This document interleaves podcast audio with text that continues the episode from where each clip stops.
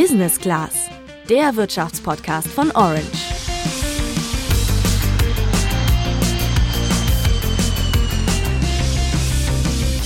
Länger arbeiten als deine Eltern, nur um dann weniger Rente als deine Eltern zu bekommen, klingt nicht gut und auch nicht gerecht, kommt aber auf uns zu. Denn in Deutschland haben wir zu wenig Geld für die Rente. 2019 musste der Bund die Rentenkasse deswegen mit 72,3 Milliarden Euro unterstützen.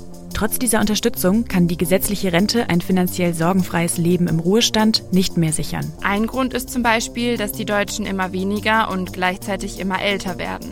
Die Zahl der jungen Menschen schrumpft und die Generation der Alten wächst. Das nennt sich demografischer Wandel. Im aktuellen System spielt natürlich das Thema Demografie eine groß, große Rolle. Deutschland hat die zweitälteste Bevölkerung weltweit. Das führt natürlich dazu, dass immer weniger Beitragszahler immer mehr Rentnerinnen und Rentner eben finanzieren müssen. Neben den Gründen für die Probleme mit der Rente schauen wir uns in dieser Folge an, wie unser Rentensystem in Deutschland aufgebaut ist, welche Alternativen es zu unserem System gibt und wie andere Länder das machen. Schweden hat bis heute ein zwar immer noch ein umlagefinanziertes Rentensystem, das aber im Rahmen der ersten Säule durch eine sogenannte Prämienrente ergänzt wird, also einen aktienbasierten Teil, der mit einer sogenannten Opt-out-Option verbunden ist, also der Möglichkeit, sich diesem aktienbasierten Teil zu entziehen und private Anlagen stattdessen wahrzunehmen. Das machen wir nicht alleine, sondern mit drei Experten aus der Wissenschaft und der Verbraucherzentrale Bundesverband in Berlin. Ich bin Juliane. Und ich bin Tabea. Wie machst du das denn mit der Rente, Juliane? Hast du dir dazu schon mal Gedanken gemacht? Also ich persönlich zahle ein in die gesetzliche Rentenversicherung und zusätzlich habe ich noch eine private Riester-Versicherung abgeschlossen. Dafür gibt es dann einige Zuschüsse vom Staat und zudem habe ich darauf geachtet, dass Teile der eingezahlten Beiträge in Fonds angelegt werden. Zu Beginn sind das eher risikoreiche und dann, wenn das Rentenalter näher kommt, wird umgeschichtet auf sicherere Anlagen. Ja, und ich spare eigentlich generell einiges im Rahmen von ETF-Sparplänen. Und wie machst du das? Ja, die Rente ist für mich irgendwie noch ganz schön weit weg. Ich muss zugeben, ich mache mir da aktuell noch keine Gedanken. Verstehe ich absolut. Ich habe mich damit so richtig erst auch vor ein paar Jahren auseinandergesetzt. Zunächst muss man ja auch überhaupt erstmal etwas verdienen und dann muss man noch verstehen, wie das Rentensystem überhaupt funktioniert. Aber das gehen wir zu Beginn am besten einmal zusammen durch. Also vielleicht mal ganz basic. Allgemein unterscheidet man bei der Altersvorsorge in Deutschland zwischen drei Säulen. Die erste Säule ist die gesetzliche Rentenversicherung. Daneben gibt es die betriebliche und die private Versorgung. Diese sind wichtig, weil die erste Säule allein nicht mehr für die Versorgung im Alter ausreicht. Genau, schauen wir uns die drei Säulen genauer an. Bei der ersten Säule, also der gesetzlichen Rentenversicherung, ist es so, dass alle, die arbeiten, monatlich einen Beitrag in die Rentenversicherung einzahlen. Wie hoch der Betrag ist, hängt von dem monatlichen Einkommen ab. Grundsätzlich gilt aber, wer mehr verdient, zahlt auch mehr ein und bekommt am Ende eine höhere Rente. Dabei ist es so, dass ArbeitnehmerInnen den Betrag nicht alleine zahlen, der Arbeitgeber übernimmt die Hälfte. Diese Beiträge werden aber nicht zurückgelegt, sondern sofort an die derzeitigen RentnerInnen ausgezahlt. Das nennt man Umlageverfahren. Deine Rente wird dann später von anderen Generationen finanziert. Kleines Beispiel dazu, wenn du im Monat 1000 Euro brutto verdienst, also vor den Abzügen, dann fallen bei einem Rentenbeitragssatz von 18,6 Prozent 186 Euro für die Rentenversicherung an.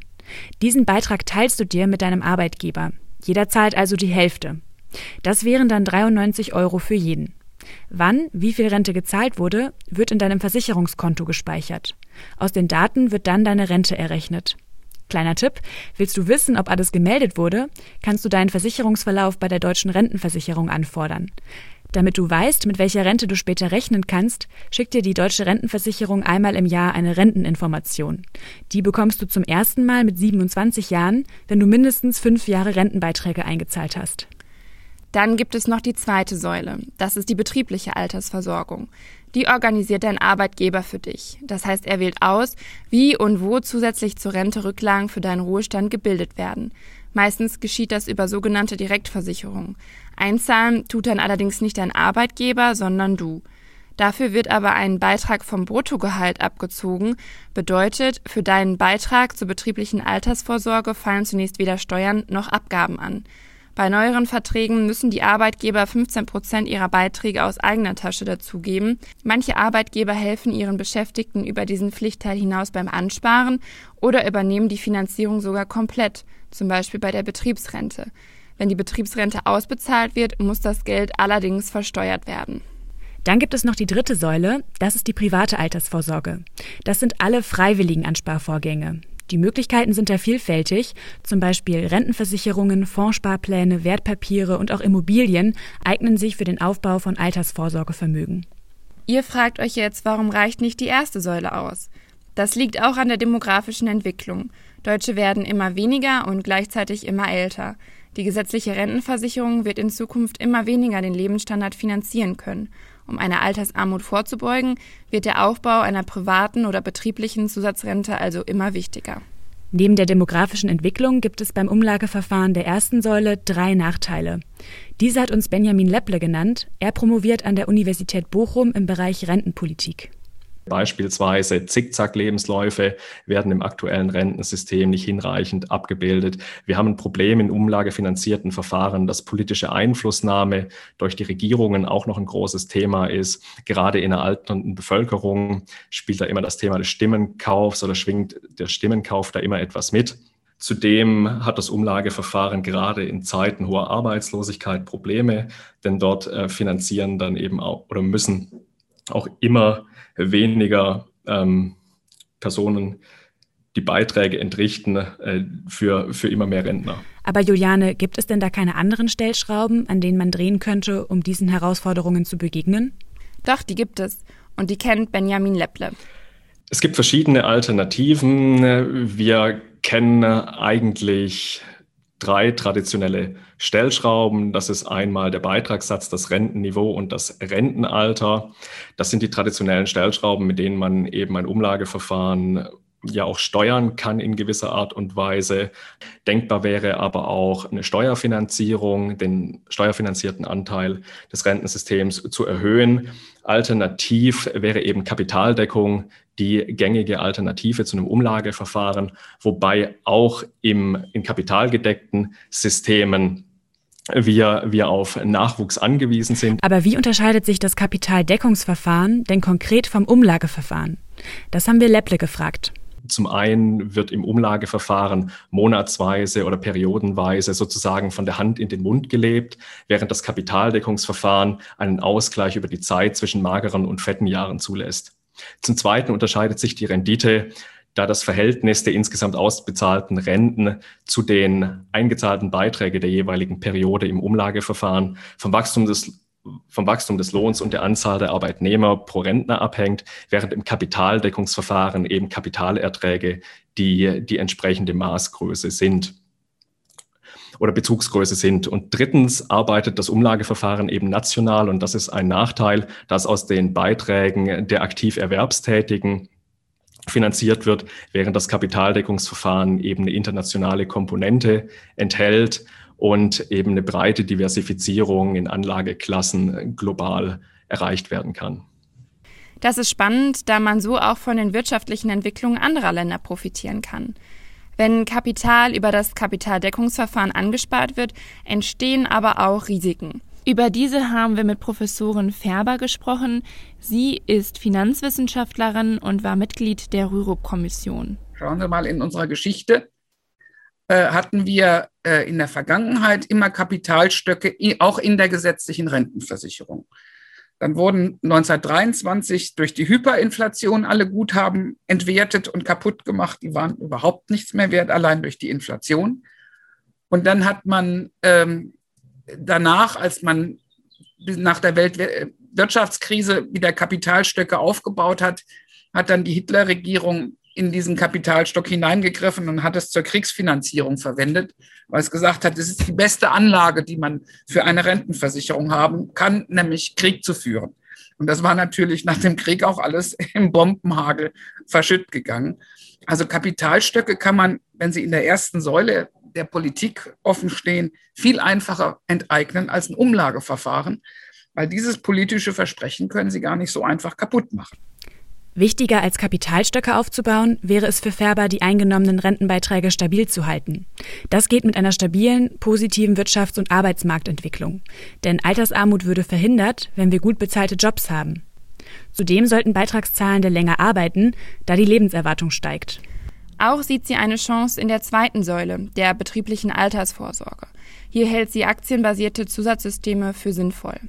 Aber ich denke, wir sollten darüber nachdenken, ob man eben in der betrieblichen Alterssicherung vor allem dann auch aktienbasierte Zusatzsysteme in der betrieblichen Alterssicherung verankert und die eben dann auch mit Arbeitgeberzuschüssen, also zum Beispiel einem Prozentpunkt vom Beschäftigten, einen Prozentpunkt vom Arbeitgeber finanziert und das aber eben dann als Obligatorium macht. Und das würde natürlich ein gutes Stück weitere Absicherung geben und äh, würde zusammen mit dem, sagen wir, ökonomisch äh, von der Wirtschaftsentwicklung her sichereren System der gesetzlichen Rente zu einem etwas volatileren System der betrieblichen Alterssicherung doch eine ziemlich sichere Bank einer höher finanzierten und besser finanzierten Alterssicherung für Menschen mit einer höheren Lebenserwartung abgeben. Aber wie machen das eigentlich andere Länder? Könnten die nicht ein Vorbild für Deutschland sein, Juliane? Sie können zwar nicht eins zu eins übertragen werden, aber durchaus als Inspiration dienen. Hier ist nach Lepple Schweden zu nennen. Schweden hat bis heute ein zwar immer noch ein umlagefinanziertes Rentensystem, das aber im Rahmen der ersten Säule durch eine sogenannte Prämienrente ergänzt wird, also einen aktienbasierten Teil, der mit einer sogenannten Opt-out-Option verbunden ist, also der Möglichkeit, sich diesem aktienbasierten Teil zu entziehen und private Anlagen stattdessen wahrzunehmen. Schweden zeichnet sich aber auch durch eine Basis, durch eine steuerfinanzierte Basisrente noch aus und eine hohe Verbreitung von Betriebsrenten. Mehr als neun von zehn Schweden haben eine so, äh, eine so geartete Betriebsrente. Das ist im internationalen Vergleich ein sehr hoher Wert. Und äh, zusätzlich gibt es eben noch die Möglichkeit, private steuerlich geförderte Vorsorge zu betreiben. Wobei dieser Baustein des Systems in den letzten Jahren etwas zurückgefahren wurde. Schweden gilt als, als ja, Best Practice Beispiel im internationalen Vergleich. Und dieser ergänzende aktienbasierte Teil, also diese sogenannte Prämienrente, ließe sich sicherlich auch im deutschen System gut abbilden und würde dazu beitragen, vielleicht dieses System generationengerechter und auch finanziell nachhaltiger zu gestalten.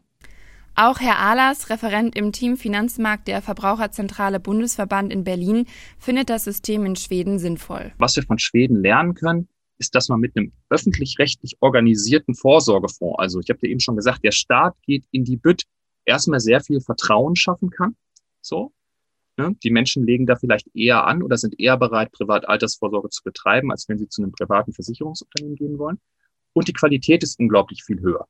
Üblicherweise wird ja das Gegenteil suggeriert. Der Staat könne sowas nicht und man müsste das privatisieren, Wettbewerb schaffen, damit gute Ergebnisse rauskommen.